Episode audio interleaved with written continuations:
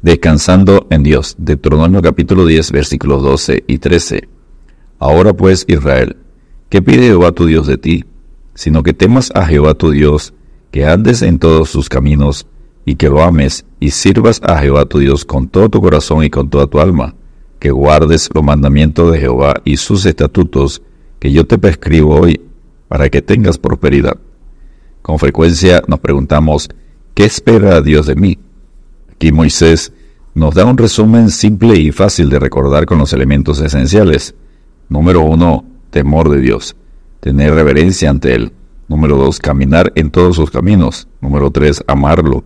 Número cuatro, servirle con todo tu corazón y con toda el alma. Número cinco, guardar sus mandamientos. Muchas veces complicamos la fe con reglas, regulaciones y requerimientos hechos por los hombres, se encuentra frustrado tratando de complacer a Dios.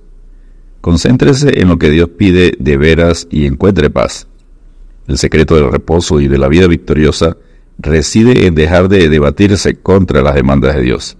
Respételo, sígalo, ámelo, sírvale, obedézcale y pregúntele como Pablo, Señor, ¿qué quieres que haga? Hechos 9:6. Punto número uno, ¿quién es el que exige? El que hace las demandas es, número uno, nuestro Creador. De Jehová tu Dios son los cielos, y los cielos de los cielos, la tierra y todas las cosas que hay en ella. Deuteronomio 10:14. Como criaturas de su creación vivimos y nos movemos sobre y en las cosas que son de Dios. Salmo 24:1. ¿Qué tenemos que no hayamos recibido? Como nuestro Hacedor, Dios demanda la honra agradecida de nuestras vidas. Número dos, el que hace las demandas es nuestro Redentor.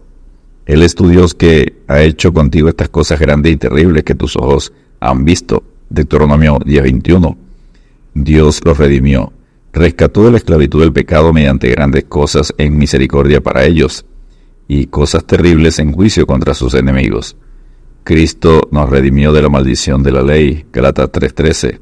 Por precio fuiste comprados, glorificad por tanto a Dios en vuestro corazón y en vuestro espíritu, que son de Él. 1 Corintios 6:20.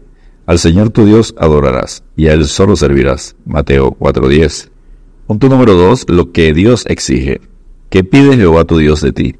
La demanda se basa en el hecho de su gracia salvadora. Nuestro Dios, tu Dios, que ha hecho tan grandes cosas por ti, Él pide, Él exige, número uno, un temor filial. Que temas a Jehová tu Dios. Deuteronomio 10, Versículo 12, parte A. No como un esclavo que teme a su amo debido a los azotes, sino como un hijo amante y consciente, teme herir, deshonrar a su padre. Dios es nuestro Padre, pero Él es asimismo juez. Por lo tanto, temed a aquel que después de haber quitado la vida, tiene poder de echar en el infierno. Sí, os digo, a este temed. Lucas 12:5. Exigencia número 2. Un caminar obediente que andes en todos sus caminos. Deuteronomio 10, versículo 12, parte B. Si queremos andar en sus caminos debemos estar dispuestos a poner continuamente al Señor delante de nosotros, y entonces nuestro andar será digno del Señor, agradándole en todo. Colosenses 1.10. Oh hombre, el Dios te ha declarado lo que es bueno. ¿Qué pide Jehová de ti? Solamente hacer justicia y amar misericordia, y caminar humildemente ante tu Dios. Miqueas 6.8. Exigencia número 3 un corazón sincero, que lo ames. Deuteronomio 10, versículo 12, parte C. El que mira al corazón demanda la verdad en lo íntimo y recuerda, hipócritas, bien profetizó de vosotros Isaías, como está escrito, este pueblo de labios me honra, mas su corazón está lejos de mí. Marcos 7:6, Isaías 6:10. Por lo tanto, amarás a Jehová, tu Dios, de todo corazón. Deuteronomio 6:5. Si alguno no amare al Señor Jesucristo, sea anatema. 1 Corintios 16, 22. Exigencia número 4. Un servicio voluntario y sincero. Y sirvas a Jehová tu Dios con todo tu corazón y con toda tu alma. Deuteronomio 10, versículo 12, parte D. No somos salvos solo para gozarnos en la salvación, sino para glorificar a Dios mediante una vida de servicio consagrado para Él. Este servicio exige lo que Jesús pidió al joven rico. Vende, da y sígueme tomando tu cruz. Marcos 10, 21. Presentad vuestros cuerpos en sacrificio vivo, santo, agradable a Dios, que es vuestro culto racional. Romanos 12.1. Y todo lo que hagáis, hacedlo de corazón como para el Señor y no para los hombres. Colosenses 3.23. Exigencia número 5. Una voluntad sometida. No endurezcáis más vuestra cerviz. Deuteronomio 10.16. Sumisos como lo fue Isaac con su padre Abraham en el altar del sacrificio. Génesis 22.9. David dijo, aquí estoy, haga de mí lo que bien le parezca. Segundo Samuel 15.26. El barro que permanece tieso, duro, en manos del alfarero no será conformado en una vasija de gran honra. Jesús dijo al Padre, no se haga mi voluntad, sino la tuya. Lucas 22, 42. Exigencia número 6. Un espíritu compasivo.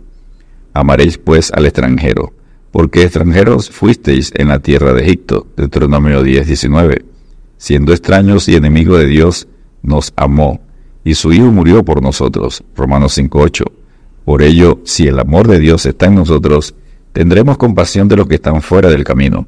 Así erais algunos de vosotros, pero ya habéis sido lavados. 1 Corintios 6:11.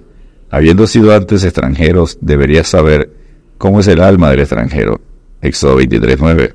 Recordemos la enseñanza del Señor Jesús con la parábola del buen samaritano extranjero, movido a misericordia. Ve y haz tú lo mismo. Lucas 10, versículos 29 al 37. Y exigencia número 7, una fe tenaz.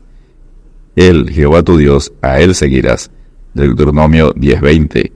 Él es nuestra vida, seguiremos al Dios viviente, agarrados como Jacob, no te dejaré si no me bendices. Génesis 32:26.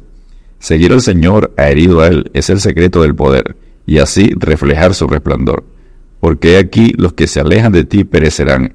Tú destruirás a todo aquel que de ti se aparta. Pero en cuanto a mí, el acercarme a Dios es el bien. He puesto en Jehová al Señor mi esperanza para contar todas sus obras. Salmo 73, versos 27 y 28. Descansemos en Dios, porque, Señor, ¿a quién iremos? Tú tienes palabra de vida eterna. Juan 6, 68. Dios te bendiga y te guarde.